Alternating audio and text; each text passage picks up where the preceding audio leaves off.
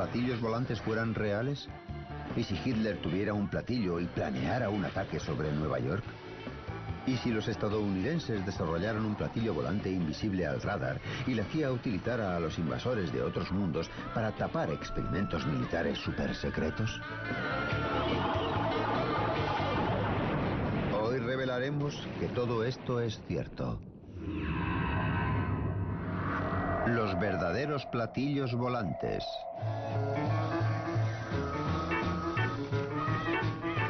Durante 50 años el mundo ha sentido la fiebre de los platillos volantes. Hemos visto tantos que ahora los británicos creen más en los alienígenas que en Dios.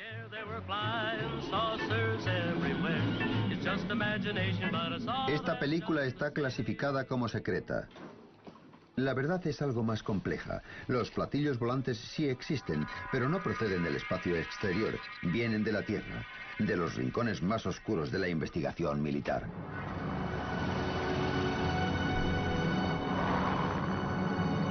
Todo empezó en 1932 en Bucarest, cuando este hombre, un ingeniero aéreo llamado Henry Coanda, realizó un descubrimiento extraordinario utilizando un objeto volador en forma de disco.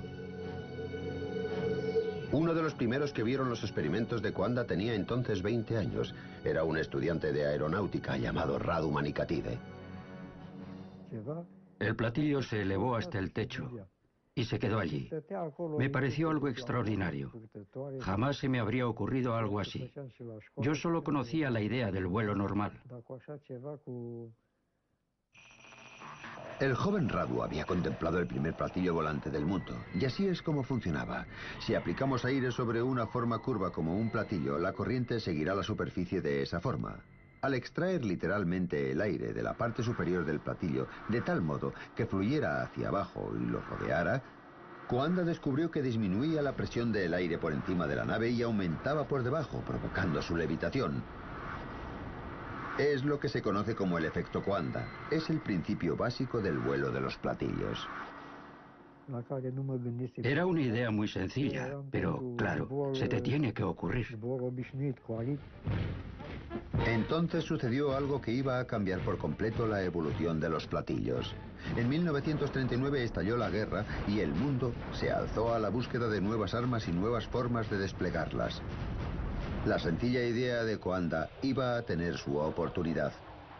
El jefe de tecnología nazi, Werner von Braun, dirigía el desarrollo de armas nuevas desde su base secreta en Penemunde, en Alemania.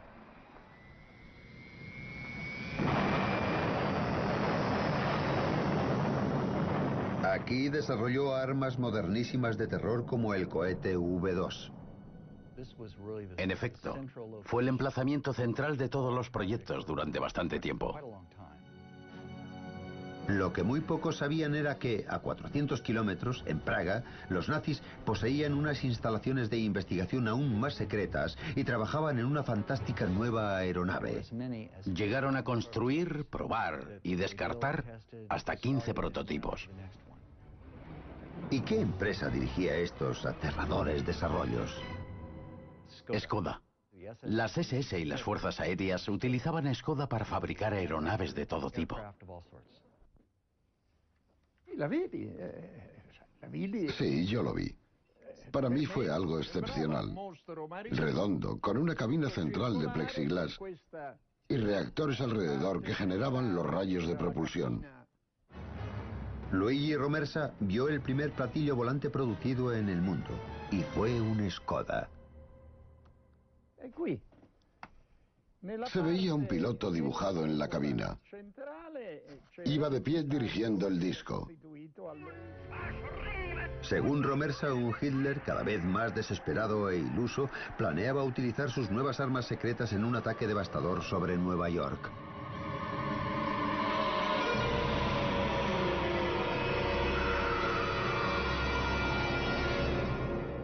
Hitler llegó a decir, que Dios me perdone por los últimos cinco minutos de la guerra. Quería desatar las armas que había desarrollado. No llegó a ocurrir, por supuesto. Los rusos avanzaban sobre Praga y mientras la retaguardia alemana luchaba desesperadamente en las calles, los científicos de la planta de Skoda trataban de destruir las pruebas de su investigación. La presión del enemigo era insoportable. La base aérea voló con dinamita y el platillo estalló con el resto del equipo. Sacaron los platillos del hangar a la pista. Colocaron cargas explosivas.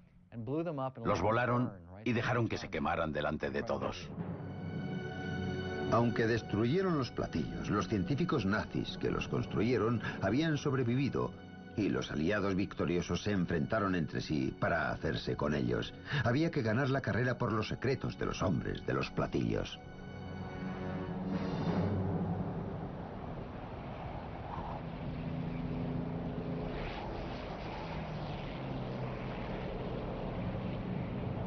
En 1947 el piloto Kenneth Arnold sobrevolaba las montañas del estado de Washington cuando vio nueve objetos surcando los cielos a velocidades increíbles. Les pareció que se movían como platillos saltando sobre el agua. Una analogía muy poco corriente, pero aquel nombre prendió y por eso se les llama platillos volantes. Con este avistamiento nace la era de los platillos volantes. Se disparó el frenesí del público, aunque era un frenesí alimentado por la paranoia. En inteligencia aérea empezó a preocuparles que fueran vehículos soviéticos de reconocimiento. Porque entonces empezaba la Guerra Fría. Esta coalición tenía que desmembrarse. Los aliados de la Segunda Guerra Mundial ahora eran enemigos. Un telón de acero ha caído ya alrededor de Polonia, Hungría, Yugoslavia, Bulgaria. En público, Oriente y Occidente desplegaban sus más grandes y mejores armas militares, pero también se libraba una guerra secreta, una competencia despiadada por hacerse con la ciencia y los científicos nazis. Quien controlara esta tecnología después de la Segunda Guerra Mundial tomaría la delantera militar. Hubo un forcejeo entre las potencias aliadas, los rusos, los franceses, los británicos, a pesar de su antigua alianza, que buscaban para sí mismos la mayor cantidad posible de esta tecnología. Y por eso el gobierno estadounidense se alarmó tanto con los platillos vistos por el piloto Kenneth Arnold. Como muestra este documento secreto, aquello significaba que Rusia se había hecho con la tecnología alemana de los platillos volantes y los estaba construyendo. El avance alemán con respecto a Estados Unidos había sido tal que los americanos pensaron que si los rusos habían capturado a científicos o instalaciones que produjeran estas armas secretas, quizá fueran ya por delante. Los americanos tenían razón. Los rusos construían platillos con la ayuda de una persona muy útil procedente de Alemania, Andreas Epp, un ingeniero de platillos alemán. Inmediatamente tras la guerra, Andreas Epp decidió trabajar en la Unión Soviética. Se mudó a Rostock, donde lo abordaron agentes soviéticos que parecían saber quién era. Y por supuesto, Ebb estaba encantado de que alguien reconociera su valía, cuando antes se la habían negado. Me dije a mí mismo, tengo que seguir. Se lo debo a los que trabajaron en ello. Y me puse a construir un disco volador. Ebb trabajó sobre todo en el mecanismo de guía del platillo soviético. Su especialidad era la guía de este tipo de platillo. En otras palabras, hacer que responda a los controles, conectar los controles a los movimientos del propio platillo. Según el propio EP, el platillo ruso era extraordinariamente manejable, pero también versátil, lo cual era imprescindible. Era un reactor y querían que, curiosamente, se pudiera usar en las regiones polares.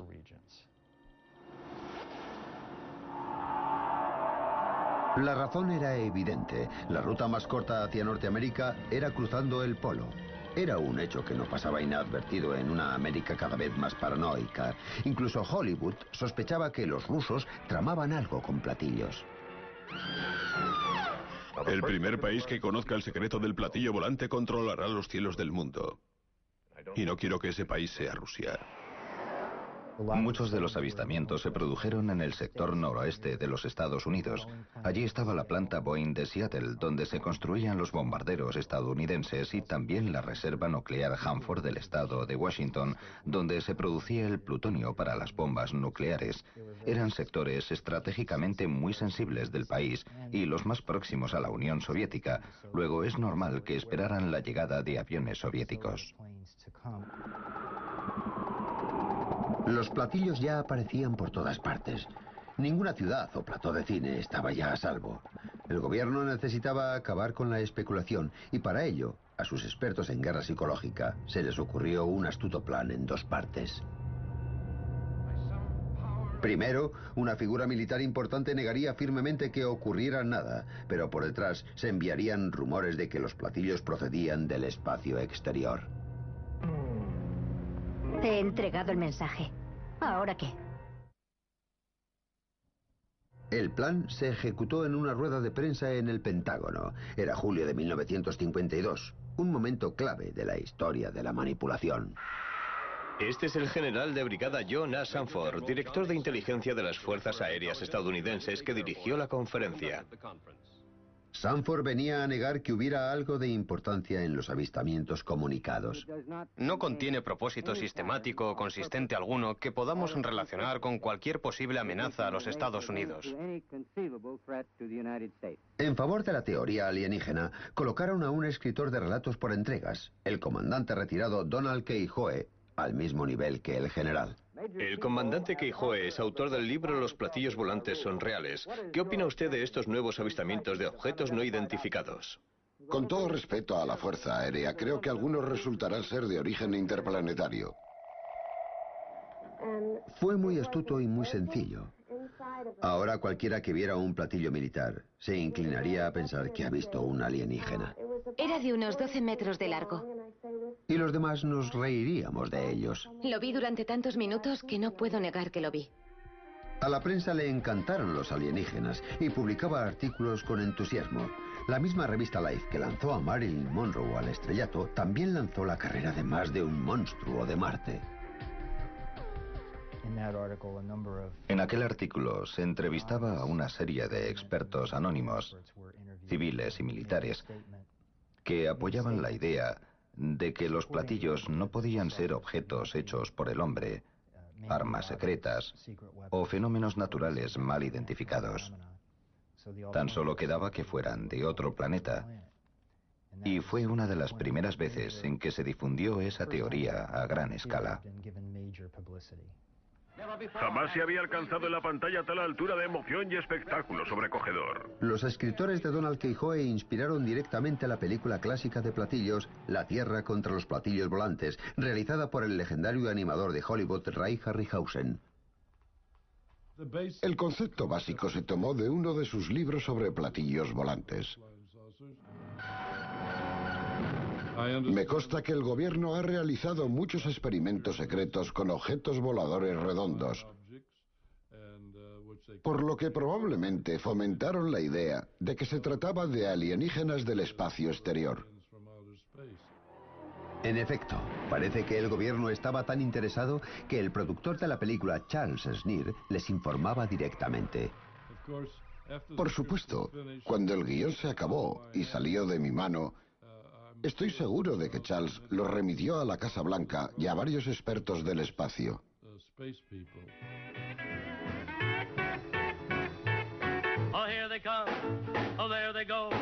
Sin embargo, mientras los ciudadanos americanos miraban a los cielos con distintos grados de preocupación, los hombres de negro miraban más cerca. Estaban desesperados por poseer platillos y, al igual que los rusos, buscaban la ayuda de antiguos científicos nazis. Cuando los nazis se rindieron en 1945, al ejército estadounidense le preocupó que los científicos alemanes cayeran en manos de los soviéticos. Al ejército le interesaba explotar los conocimientos de estos científicos para desarrollar programas americanos de misiles y electrónica, radar, aerodinámica supersónica, motores de reacción y otros avances que desarrollaron los alemanes. De modo que Estados Unidos preparó un programa llamado Overcast and Paperclip para hacerse con estos científicos y traerlos a Estados Unidos. En varios sentidos, los americanos tuvieron éxito. Se hicieron con el jefe de la tecnología nazi Werner von Braun y lo convirtieron en un valioso miembro de la máquina de guerra americana. También se hicieron con gran parte de la tecnología del cohete alemán V2. Sin embargo, mientras se divertían con estos juguetes nuevos, con más entusiasmo que habilidad, sabían que había un vacío importante en su nuevo arsenal. No tenían platillos alemanes. Al parecer, a la Fuerza Aérea le preocupaba que los rusos fueran por delante y pensaba que debíamos tener los nuestros, la respuesta a los platillos soviéticos. Entonces, un día de 1957 tuvieron un golpe de suerte, de nuevo con el experto en platillos alemán Andreas Erp por medio, que ahora vivía en Alemania del Este. En cierto punto, tuvo un desencuentro con la vida en la Alemania del Este. No sé lo que fue. Pudo ser un divorcio. El caso es que acabó en Occidente. Cruzó la frontera y dijo, hola, aquí estoy. He sido espía de los soviéticos y quiero contaros todo lo que sé. Entonces, sin dudar, los americanos le metieron en la cárcel. Empezaron a interrogarlo y desde la prisión se puso a escribir y dibujar de memoria lo que hizo para los soviéticos, el plan de los platillos soviéticos y para qué se iban a utilizar. Con la ayuda de EP y otros, el programa de platillos estadounidense empezó fuerte. Resulta interesante que a finales de los 50 y principios de los 60, casi todos los principales contratistas aeroespaciales trabajaran en conceptos de vehículos en forma de platillo para varias aplicaciones. Esta es la división de Lockheed de California, miembro destacado de la familia Lockheed, lugar de nacimiento de una familia alada siempre emocionante. Lockheed trabajaba en varios diseños de platillos para la Fuerza Aérea estadounidense. Todos poseen un motor central que apuntaba hacia abajo. La aeronave despegaba en vertical, hacía la transición a vuelo horizontal, aceleraba a una velocidad muy alta y volaba a más de 30.000 metros. Era algo muy avanzado para la época. Los ingenieros de Lockheed trabajaban en un platillo que utilizaba un reactor central que impulsaba un rotor para crear el efecto coanda o de platillo volante. Una vez en el aire, redirigía el chorro para viajar en horizontal a velocidades supersónicas, pero Lockheed no era la única corporación estadounidense trabajando en esta tecnología. Convair era otra de las principales empresas aeronáuticas de los 50 y 60. Al igual que Lockheed, Convert tenía proyectos secretos y un rostro público, en este caso la estrella de Hollywood, James Stewart. En fin, qué bien lo pasé aquel día. Es toda una aeronave. En los 57, Bob Widmer era jefe de diseño en Convert y miembro importante del equipo que construyó el Hutzler B-58. A principios de los 60 era el avión más rápido de la Tierra. Ha sido emocionante de verdad. Es un pájaro que vuela a Mach 2. Mach 2 es el doble de la velocidad del sonido. Pero Bob Whitmer no se limitaba a diseñar aviones de reacción. A finales de los 50 recibió la orden sorprendente de diseñar una aeronave que fuera invisible. Invisible, al menos al radar. Había que ser indetectable a 360 grados, porque ya en esa época se colocaban varios radares juntos. La única forma de solucionarlo era con un objeto en forma de en forma de disco o, o discoide. En otras palabras, Bob debía construir un platillo volante porque el ejército sabía que sería la perfecta nave de camuflaje. Los aviones convencionales son detectables por el radar porque una superficie sobre la que incide un rayo de radar en ángulo recto lo refleja. Por otro lado, un disco o platillo volante devuelve señales difusas y confusas. La perspectiva de una aeronave invisible al radar causó un gran revuelo en círculos militares y un día unos desconocidos llamaron a Bob. La primera vez no supe quiénes eran. No me dijeron, hola, vengo de la CIA. Mire mi placa. Ah, me han convertido en miembro del club. No sabía que había venido la CIA. Eso demuestra con cuántos secretos se movían. Lo cierto es que la CIA se envolvía en más misterio del habitual, porque no se enfrentaba solo a los enemigos de América. Libraban una guerra territorial secreta con las fuerzas aéreas estadounidenses por el control de los aviones espía. Engañan, mienten, son granujas, se disfrazan.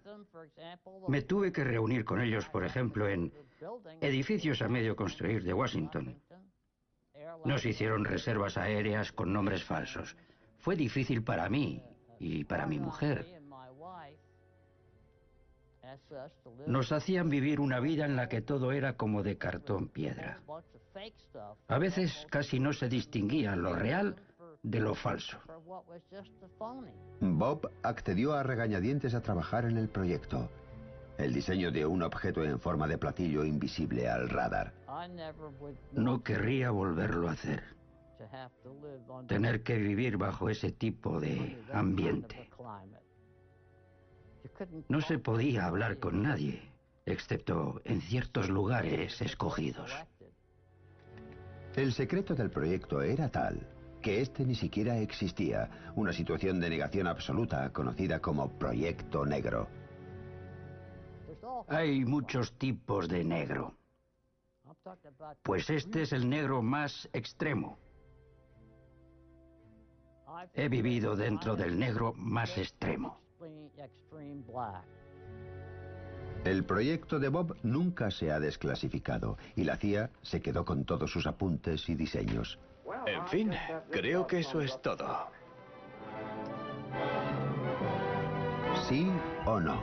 Porque mientras la CIA tenía a Bob a oscuras, otra nave salía a la luz.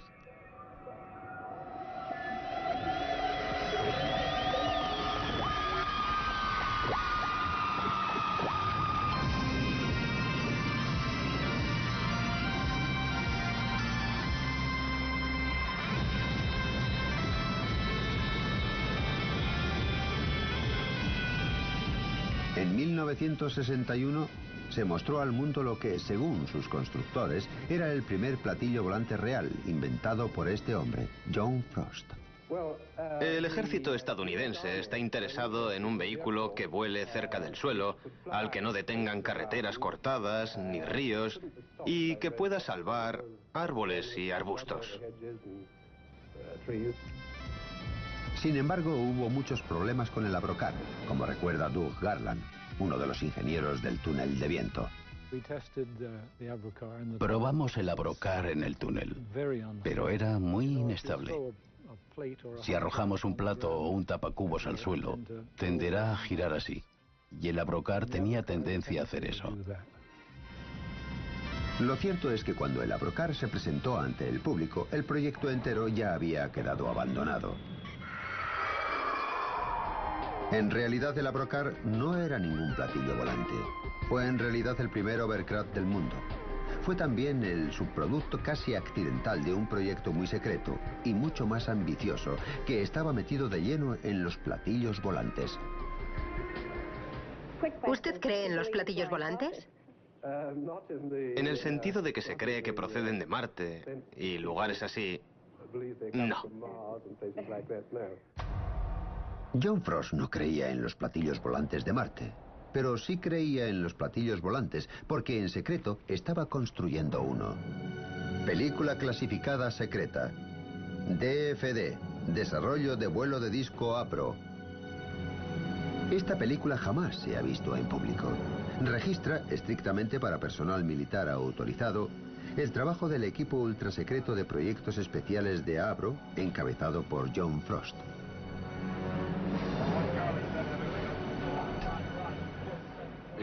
Esta sala de montaje experimental construida por Abro Aircraft Limited desarrollará una central de energía para un avión de planta circular. Consiste en un armazón básico de seis cuerpos sin contar el ala externa, cabina del operador, admisión de aire y controles de vuelo. Frost construía un enorme platillo volante supersónico de reacción cuyo nombre en código era Proyecto I-2 o Sistema de Armas 606A. Se prevé que al terminarlo se produzca un avance considerable hacia la llegada de la nave de disco. Y también utilizaba tecnología alemana de platillos. John Frost conocía la investigación realizada por los alemanes en tiempo de guerra sobre platillos volantes, que fue probablemente la base de los verdaderos platillos que se vieron por el mundo. Y la CIA llegó a financiar la investigación de un concepto de diseño muy parecido al platillo volante pensado por él. El ejército estadounidense se quedó entusiasmado con la versión presentada por Frost. Estas especificaciones secretas originales del platillo mostraban que volaba más alto y más rápido que cualquier nave o sistema de armas entonces disponible. Los documentos de la Fuerza Aérea son ambiguos en cuanto al propósito del platillo. Mencionan como uso probable un sistema espacial de armas dedicado al reconocimiento. Dado el rendimiento que AVRO creía poder obtener de este vehículo, este podría evadirse de cualquier defensa y atacar cualquier otro avión con impunidad. Un ejército entusiasta inyectó grandes cantidades de dinero en su proyecto. El grupo de proyectos especiales se convirtió entonces en un ente autónomo. Se les asignó un lugar en el área de pruebas de vuelo y se puso a trabajar en lo que Frost contemplaba como la forma ideal, un disco volador totalmente redondo.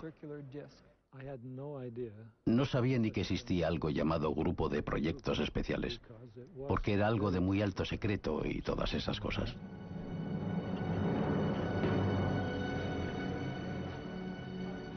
Sí, había guardias siempre en todas las entradas. Y había que llevar una identificación especial con un punto de un color determinado para entrar en el área de proyectos especiales. Yo fui jefe de diseño en productos especiales.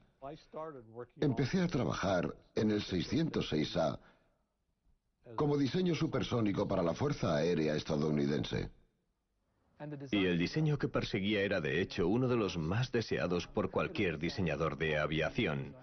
Una nave totalmente redonda, un disco volador. Todo lo que Frost concebía era circular. Jamás me quiso cambiar ese plan. Me parecía ideal porque esto permitía despegar verticalmente. Sin embargo, lo cierto es que el fantástico platillo volante supersónico de la imaginación de Frost estaba muy lejos de hacerse realidad. Su diseño constituyó uno de los usos más puros del efecto Coanda o del platillo volante, con seis poderosos reactores que extraían el aire que había encima del platillo. Esto lo dotaba de elevación y maniobrabilidad. Sin embargo, probar esta nave con seis potentes reactores no iba a ser ni fácil ni seguro. Rai Takeuchi recibió el encargo de construir un armazón de pruebas de tamaño natural. No era más que una forma de seis lados. Y cuando colocamos el... construimos el armazón encima. Me refiero a la porción interna del 606A con los motores Viper y también el ventilador. Cada conjunto giratorio se compone de anillo superior e inferior de hojas compresoras y un anillo central de hojas de turbina. Las hojas de turbina se alinean con un conducto de escape incorporado a la estructura estática. Otro ingeniero de productos especiales era Ken Lockwood. Yo era ingeniero de rendimiento. Había trabajado en proyectos supersónicos ingleses y cuando fui allí por primera vez, Sentí cierta incredulidad ante lo poco convencional que era aquel proyecto. Cada sección alberga un motor Viper Armstrong Siddeley que actúa como generador que impulsa una combinación central de turbina y compresor. Se trata de hecho de una aeronave a tamaño natural construida en un edificio de hormigón para probar los motores y sistemas de lo que se convertirá en el sistema de armas 606A. Los platillos debían de tener un rendimiento tremendo porque el motor era enorme, era de casi 10 metros de diámetro y habría producido tanto impulso que la aeronave podría haber despegado de inmediato y volar a entre 3.000 y 5.000 kilómetros por hora, según sus cálculos. El aire entra en el compresor, pasa por el ala interna y se descarga por una serie de aperturas medidas. Y luego llegó el período de prueba. Pretendía dominar una de las naves supersónicas más potentes jamás construidas. Era una tarea abrumadora.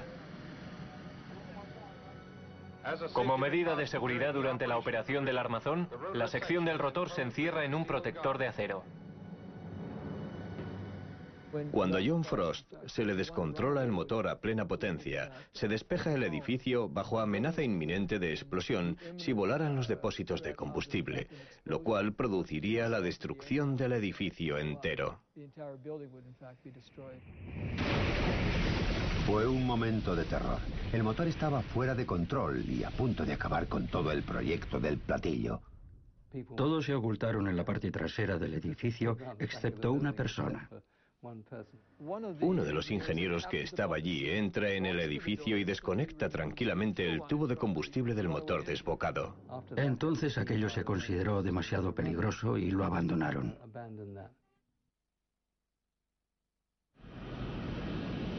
El avión de espionaje U-2 de la CIA fue un clásico proyecto negro.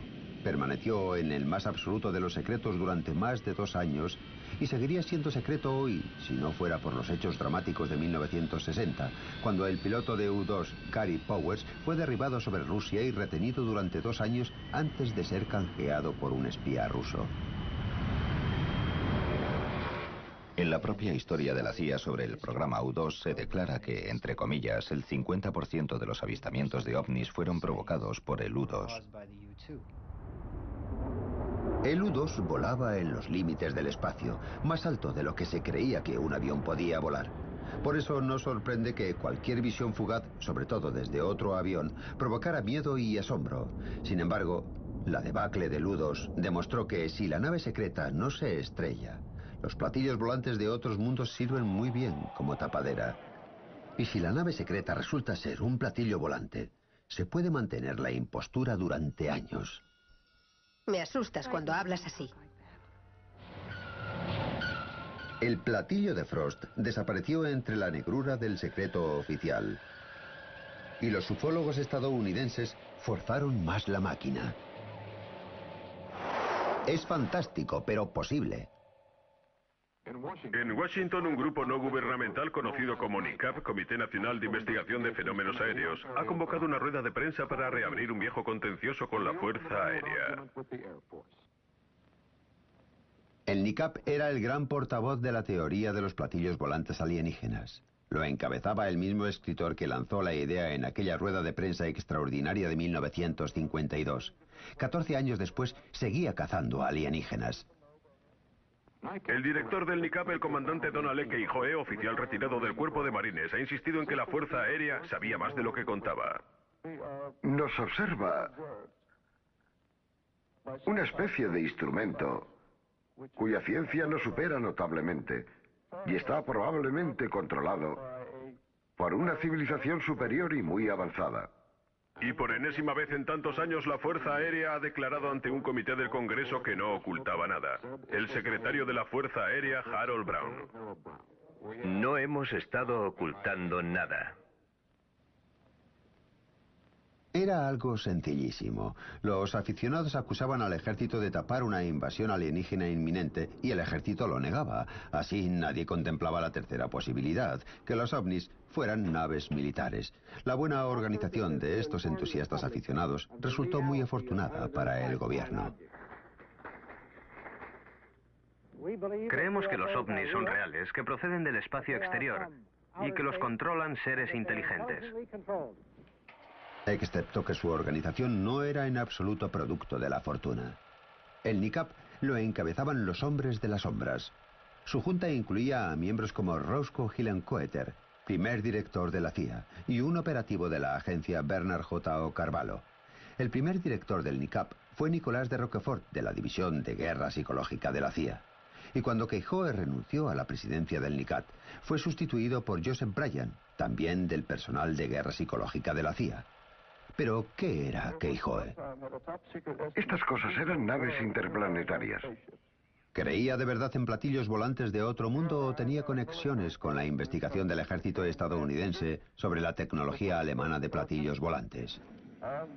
Quien quizá lo sepa es el ingeniero alemán de platillos Andreas Epp, el que se pasó a los americanos. En una entrevista grabada en 1997, respondió de modo notable a esta pregunta. ¿Cree usted que los americanos querían mantener en secreto su disco volador? Desde el principio. Desde el mismo principio. El comandante Keijoe estaba en el departamento de ovnis del Pentágono, el cual averiguó que Alemania construía discos voladores. Sin embargo, quien estuviera tras la campaña de propagar el mito alienígena tuvo un éxito espectacular, sobre todo en la Tierra de los Sueños. Hollywood. Plan 9 del espacio exterior.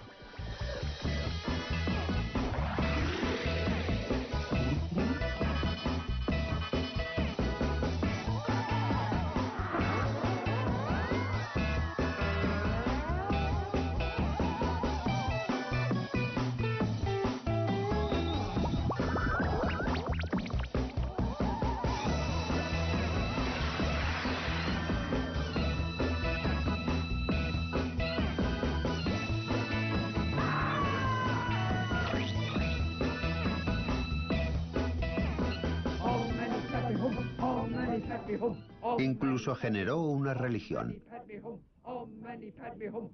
Nuestra información procede de nuestro jefe, que es un yogi en contacto directo con seres inteligentes del espacio.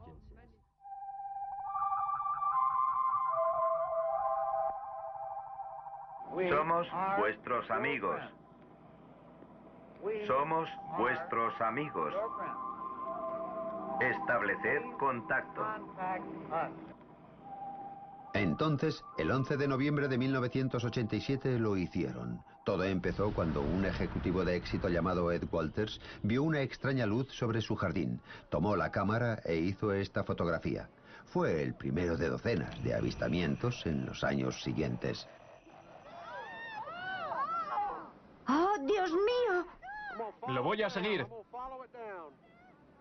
Una vez ampliados, los cuadros parecían mostrar algo muy parecido a platillos volantes.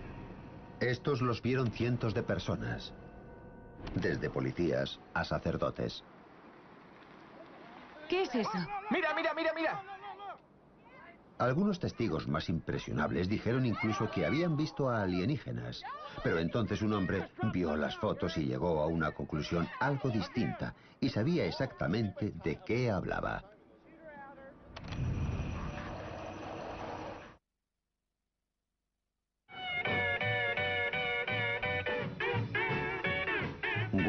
Florida. Hace 17 años fue el escenario de una de las series más continuadas de avistamientos de platillos volantes de la historia estadounidense. ¡Mira, mira! Muchos de los cientos de personas que los vieron acabaron convencidas de que veían alienígenas, pero un hombre pensaba otra cosa.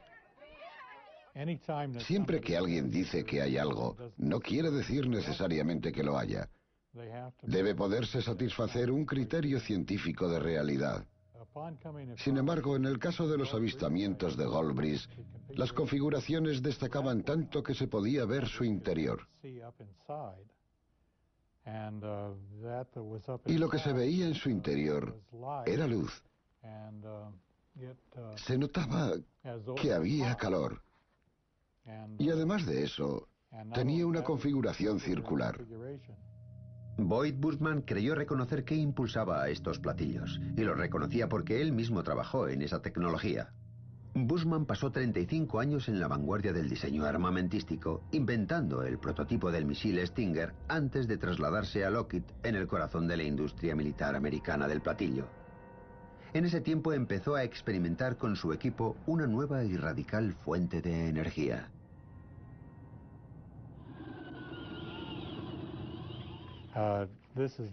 Esto no es más que 250 vueltas de un cable del número 30. Tomamos los bornes y los enchufamos a la corriente doméstica. Lo que ocurrió entonces asombró a todos. Eso es. Aunque ni siquiera Bushman entiende del todo cómo funciona, cuando vio las fotos de los platillos de Gulbris, se preguntó si utilizaban la misma tecnología.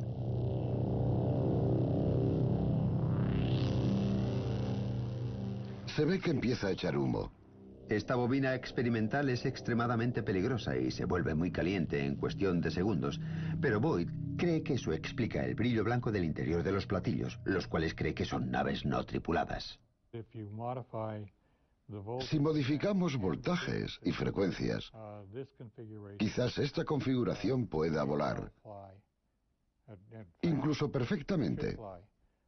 Y en mi opinión, eso es lo que hizo la gente del experimento de Golf Breeze. ¿Y quién era esa gente? Él cree que los platillos son otro proyecto ultrasecreto desarrollado por el ejército estadounidense. Aquello tal vez no era más que otra rama nuestra. Tenemos muchos pequeños departamentos ultrasecretos. He estado en muchos de ellos. Acabé en este por casualidad. Quizá llegué incluso a desarrollarlo y ellos eligieron aquella área para probar esta tecnología.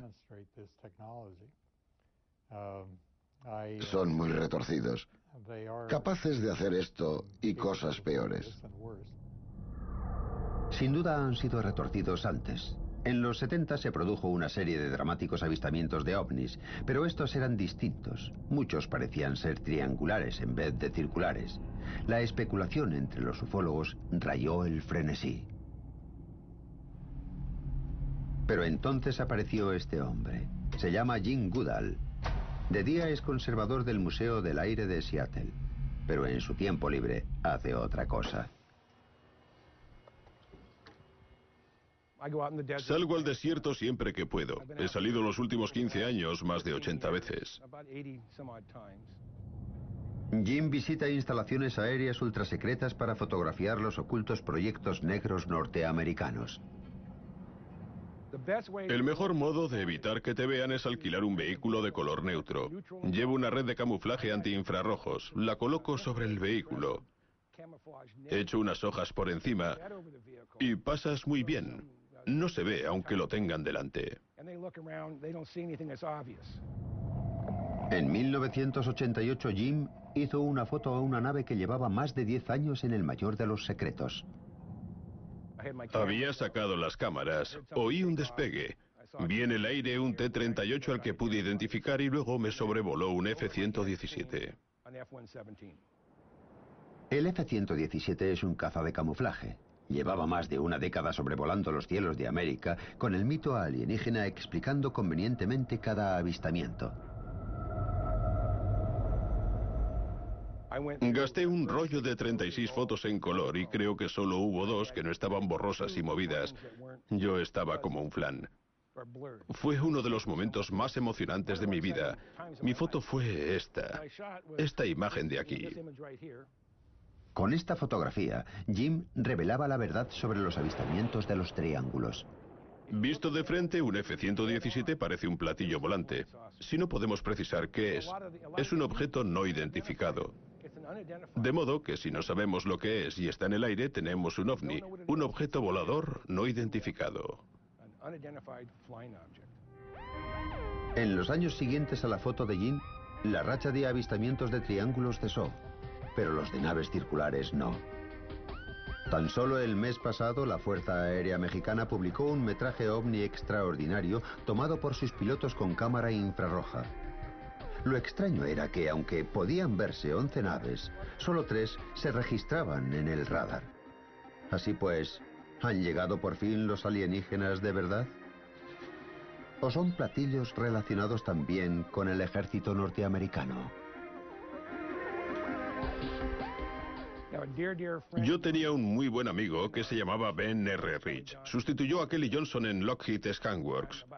Diez días antes de morir hablé con él y me dijo, Jim, hemos sacado al desierto cosas que están 50 años más allá de tu comprensión. Alrededor de 4.500 personas trabajan en Lockheed Scanworks. ¿Qué han estado haciendo los últimos veintitantos años? Construyen algo.